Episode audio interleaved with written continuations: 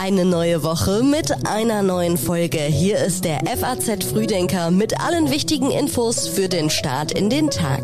Guten Morgen. Heute ist der 19. September. Und das ist das Wichtigste für Sie an diesem Montag. In London wird Königin Elisabeth II. zu Grabe getragen. In Deutschland streiten die Verkehrsminister über die Nachfolgeregelung für das 9-Euro-Ticket. Und Ungarn hat zwei Monate Zeit, die EU-Sanktionen abzuwenden.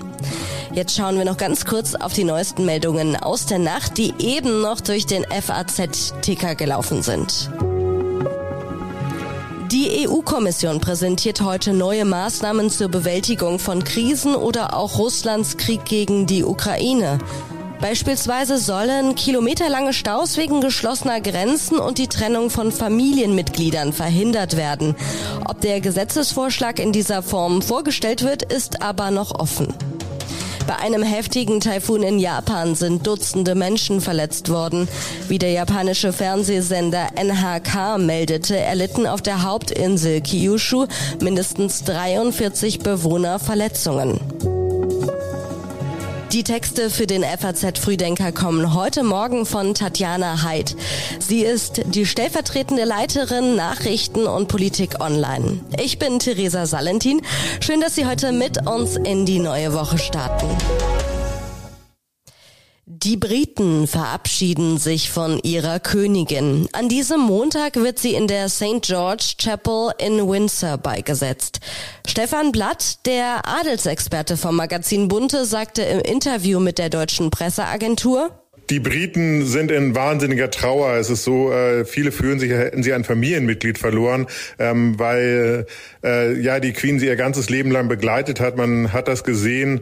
Es gab kilometerlange Schlangen in London äh, von Menschen, die nochmal am Sarg ähm, der Queen von ihr Abschied nehmen wollten. Also für die Briten ist das wirklich der Anbruch einer neuen Zeit. Um 6.30 Uhr Ortszeit werden die letzten Trauernden den im Parlament aufgebahrten Sarg passieren. Um 11.44 Uhr beginnt die Prozession zur Westminster Abbey. Hier beginnt die Trauerfeier um 12 Uhr. Die Predigt hält der Erzbischof von Canterbury. Nach einem zweiminütigen Schweigen im ganzen Land wird um 13 Uhr die Nationalhymne angestimmt. Während der anschließenden Prozession zum Wellington Arch schlägt Big Ben. Im Hyde Park werden Salutschüsse abgefeuert. Der Sarg wird im königlichen Leichenwagen nach Windsor gebracht. Nach dem Aussegnungsgottesdienst in der St. George Chapel um 17 Uhr wird der Sarg in die königliche Gruft hinabgelassen. Hier findet Königin Elisabeth II. nach der privaten Beisetzung um 20.30 Uhr ihre letzte Ruhestätte. Die Familie hat sich aber ausbedungen, dass diese Zeremonie auf Schloss Windsor privat ist. Also es wird da wahrscheinlich ein paar Fotos geben, aber das ist, wo ganz privat Abschied genommen wird. Da wird richtig getrauert. So Adelsexperte Stefan Blatt. Mehr als 10.000 Mitglieder des britischen Militärs werden beim Staatsbegräbnis der Queen im Einsatz sein. Insgesamt erwarten die britischen Behörden eine Million Besucher in London, eine logistische Herausforderung. Schätzungsweise 4,1 Milliarden Menschen rund um den Globus werden die Beisetzung der Königin verfolgen. Und daran sieht man, wie sehr die Queen geschätzt war, auch wenn zu ihren Lebzeiten das manche vielleicht nicht so ausdrücken konnten. Und das Land steht still. Heute ist in Großbritannien arbeitsfrei, Schulen und zahlreiche Geschäfte bleiben geschlossen. Gerichtsverfahren und nicht notwendige Operationen werden verschoben. Der Flughafen London Heathrow hat etwa 200 Flüge absagen müssen. Kein Fluglärm soll Schweigeminuten und Prozessionen stören.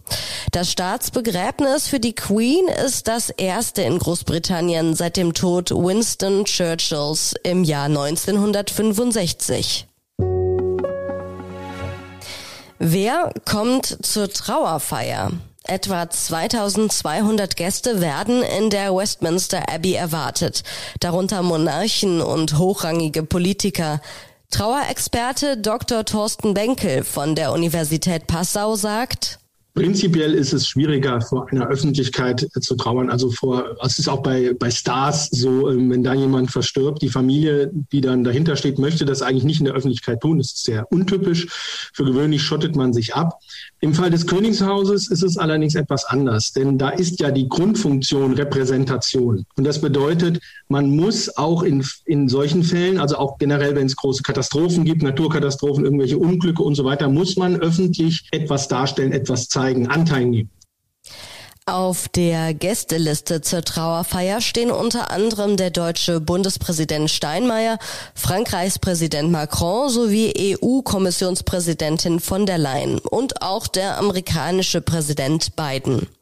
Erwartet wird auch der japanische Kaiser Naruhito und das ist eine besondere Ehre, denn für gewöhnlich nehmen japanische Monarchen nicht an Bestattungen teil. Die Teilnahme von Brasiliens Präsident Bolsonaro hat für Kritik gesorgt, ebenso wie die Ankündigung der saudischen Botschaft, dass Kronprinz Mohammed bin Salman anreisen werde. Unklar ist allerdings, ob er beim offiziellen Teil dabei sein wird. Bin Salman wird vorgeworfen, in die Ermordung von Jamal Khashoggi verstrickt zu sein. Dessen Witwe hatte auf Twitter gefordert, Bin Salman in London verhaften zu lassen. Nicht zum Staatsbegräbnis eingeladen wurden Vertreter aus Belarus, Myanmar und Russland. Am Anfang fand Putin warme Worte für die Verstorbene, drückte dem britischen Volk sein Beileid aus und gratulierte dem neuen König zur Proklamation. Zuletzt bezeichnete dann eine Sprecherin des Außenministeriums die Nichteinladung Russlands als zutiefst unmoralisch.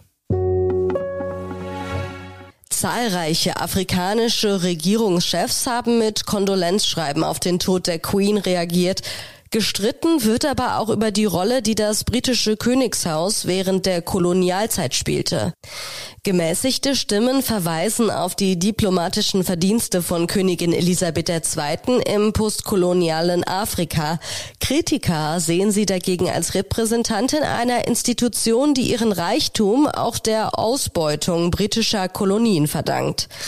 Noch heute befinden sich 21 der 56 Commonwealth-Staaten in Afrika. Immer wieder werden Forderungen nach Entschuldigungen, Entschädigungen und die Rückgabe von Beutekunst laut. Bei einer digitalen Sonderkonferenz beraten die Verkehrsminister der Länder an diesem Montag über das Nachfolgemodell für das 9-Euro-Ticket.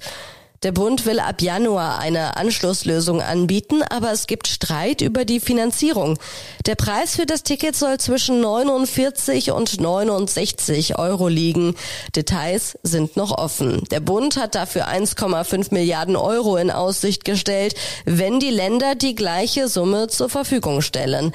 Das haben einige Ländervertreter bereits abgelehnt und deutlich mehr Geld vom Bund gefordert. Erste Studien weisen darauf hin, dass der Mobilitätsradius der Menschen durch das 9-Euro-Ticket gestiegen ist. Forscher der TU München zum Beispiel haben in einer Studie herausgefunden, dass in der Metropolregion München knapp neun Prozent der Befragten häufiger Bus und Bahn und zugleich seltener das Auto nutzten. Bemerkenswert war, gerade diejenigen, die ihr Auto normalerweise besonders viel nutzen, ließen es häufiger stehen. Die EU-Kommission hat beschlossen, Ungarn Zahlungen in Höhe von 7,5 Milliarden aus dem EU-Haushalt zu streichen. Doch dem Land bleiben zwei Monate Zeit für Reformen. Nach Vorstellung der Kommission kann Ungarn das Einfrieren der Zahlungen durch tiefgreifende Reformen in den kommenden Monaten verhindern.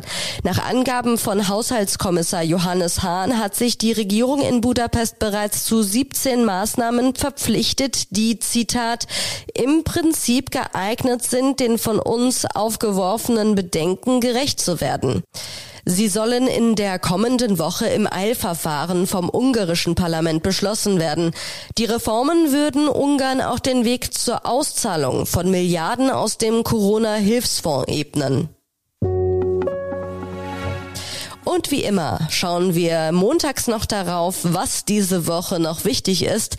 Morgen beginnt in New York die 77. Generaldebatte der UN-Vollversammlung. Erwartet werden unter anderem Reden vom amerikanischen Präsidenten Joe Biden und seinen Amtskollegen aus Frankreich, der Türkei und Brasilien.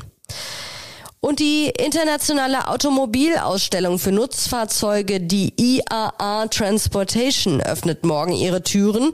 Und die Italiener können bei der Parlamentswahl erstmals eine Frau an die Spitze der Regierung wählen. Und jetzt gibt es noch einige Online-Empfehlungen aus unserer Redaktion für Sie. Alle zu finden auf faz.net. In Wirtschaft geht es um die große Personalnot und die Frage, wo sind sie alle hin? In Karriere geht es um einen schleppenden Wochenstart, Tipps gegen den Montagsblues. In Sport schauen wir auf Krawalle beim Fußball. Woher kommt der Hass? Eine neue Folge von uns gibt es dann morgen wieder. Der FAZ Frühdenker ist wieder ab 6 Uhr online und ich wünsche Ihnen jetzt einen schönen und entspannten Start in den Tag.